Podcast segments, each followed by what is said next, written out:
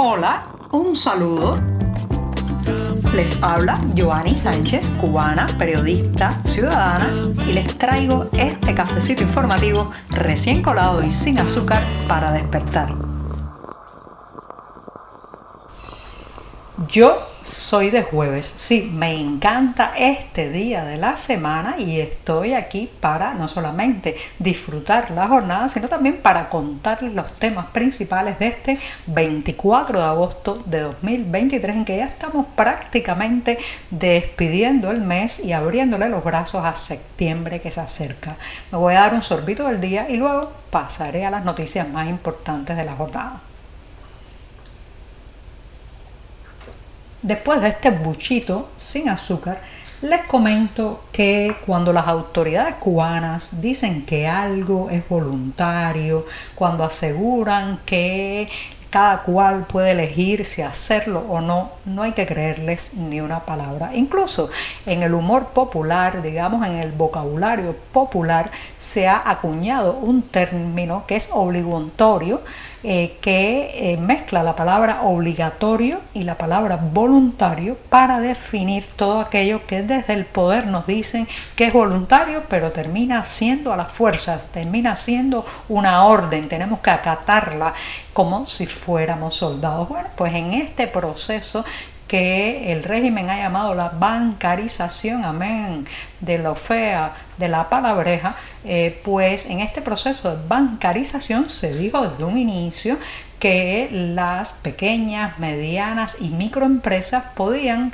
comenzar a cobrar a través de las pasarelas electrónicas para evitar el trasiego de dinero en efectivo y que era tenían que habilitar todas estas formas de pago electrónico para que los clientes pudieran por ellas. Pero aquello que era voluntario para elegir, para eh, pues dejarlo al libre albedrío, eh, se ha demostrado que nada de eso es absolutamente a rajatabla. El primer ministro cubano Manuel Marrero ha arremetido esta semana contra los negocios privados que él asegura se resisten a utilizar la forma, como forma prioritaria de pago los canales electrónicos. Eh, pues Marrero dice que ningún actor económico puede negar a los clientes el pago de servicios, productos y demás operaciones por los diversos canales electrónicos. Señoras y señores, esto lo dice el primer ministro de un Estado que no puede garantizar que en las tiendas funcionen los terminales de venta o de cobro digitales o electrónicos. Imagínense usted qué cara más dura hay que tener para exigirle a los privados lo que el todopoderoso Estado no puede lograr. Y eso es lo que ha ocurrido, que simplemente le están, eh, digamos, están poniendo contra las cuerdas a las pequeñas empresas y también medianas, las llamadas MIPIMES, para obligarlas a hacer algo que ni ellos mismos han logrado en años y años. En las impopulares tiendas o mercados en monedas libremente convertibles, o sea, en divisas, es poco, eh, digamos, es poco eh, común que funcionen constantemente, de manera fluida y eficiente, los mecanismos de pago a través de tarjetas magnéticas. Imagínense ustedes qué va a quedar para el negocio privado, que además tiene una conectividad a Internet mala, cuelgues constantes, apagones, eh, caídas en la velocidad y en el ancho de banda de la conexión a Internet. Está claro, está claro que esto simplemente ha nacido muerta, la bancarización ha sido un fracaso anunciado y ya los economistas y los académicos lo están advirtiendo incluso desde el propio sector oficial. Hay una frase que he leído en varios, eh, en varios de, estos, de estas opiniones de expertos que dicen que la, el pago electrónico llegó tarde a Cuba. como en todo, nos hemos quedado también en eso atrás. Hay un refrán que me ha venido inmediatamente a la mente nada más que leer esta noticia. Se trata de esa frase popular que asegura que el ladrón que roba a otro ladrón, bueno, ya ustedes saben cómo termina el refrán. Pues debo decirles a partir de un tema que ya había comentado en este programa que la compañía italiana Teammate ha ofrecido una indemnización a la Federación Cubana de Béisbol tras entregarle nada más y nada menos que 2.000 pelotas de béisbol defectuosas durante la pasada serie nacional. Los directivos de esta compañía italiana han culpado a el error de una fábrica en China donde se elaboraban los productos y han prometido a las autoridades cubanas suministrar de manera gratuita las bolas que se usarán en la próxima temporada pelotera de la isla. Así que ya saben, dicen que fue una confusión, que eh, dentro del cargamento de pelotas que mandaron a Cuba, pues había varias cajas que eh, no eran las correctas, que no estaban bien hechas, pero la señal, o sea, señalan la responsabilidad hacia la fábrica china. Ahora bien, ¿por qué dije lo de ladrón que roba otro ladrón? Señoras y señores, en primer lugar, este acuerdo con esta firma italiana se logró porque se sabe la cercanía de sus directivos de esta empresa europea, de los directivos de esta empresa europea, con uno de los hijos de Fidel Castro, que evidentemente sirvió de puente y garante para el contrato. Tranquilamente también pues embolsó parte de los recursos que eh, se le solicitaron a las autoridades deportivas cubanas para esta compra. Y por otro lado, porque la Federación Cubana de Béisbol tiene un larguísimo historial de extorsión,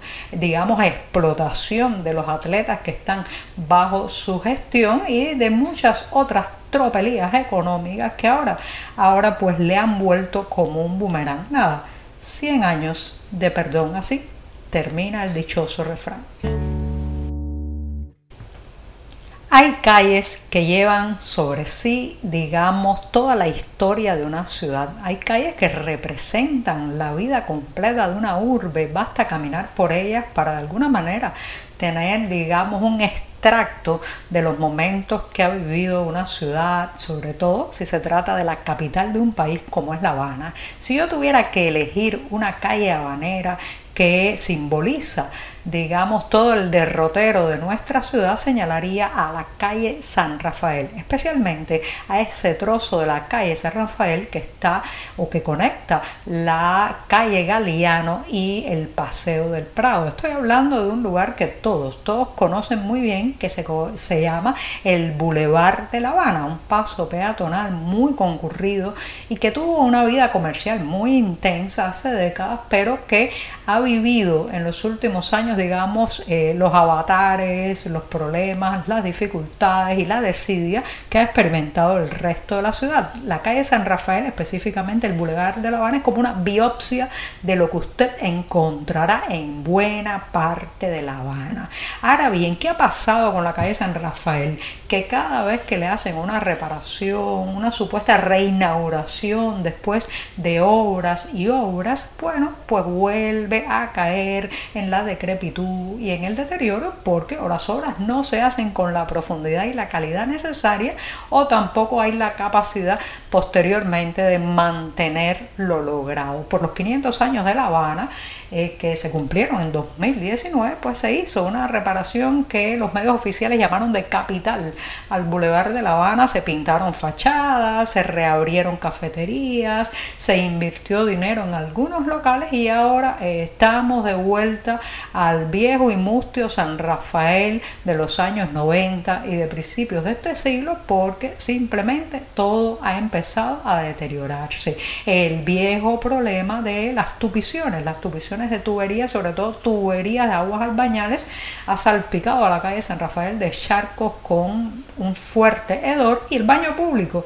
ni entren. Es un horror por su suciedad, sus olores y además no funcionan los lavamanos. Así que San Rafael está de vuelta a su condición y sigue siendo esa biopsia de una Habana deteriorada y urgida, necesitada de una verdadera intervención, reparación y obras de calado, de calidad y que perduren en el tiempo.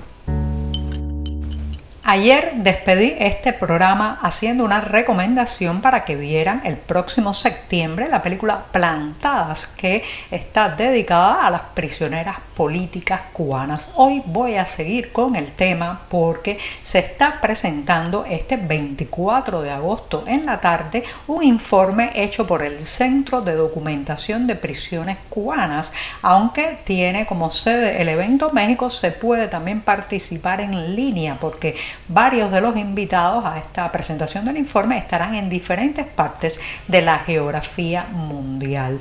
El texto que presentarán aborda la situación actual de las personas privadas de libertad en Cuba, eso sí, a partir de testimonios y de investigaciones sobre lo que todos sabemos, la violación de derechos humanos en las cárceles cubanas.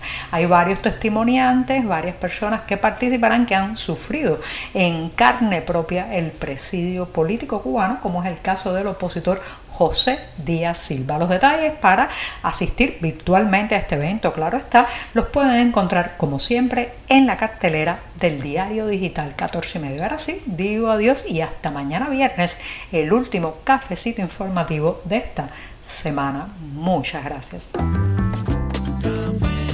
Por hoy es todo. Te espero mañana a la misma hora. Síguenos en 14medio.com. También estamos en Facebook, Twitter, Instagram y en tu WhatsApp. No olvides, claro está, compartir nuestro cafecito informativo con tus amigos.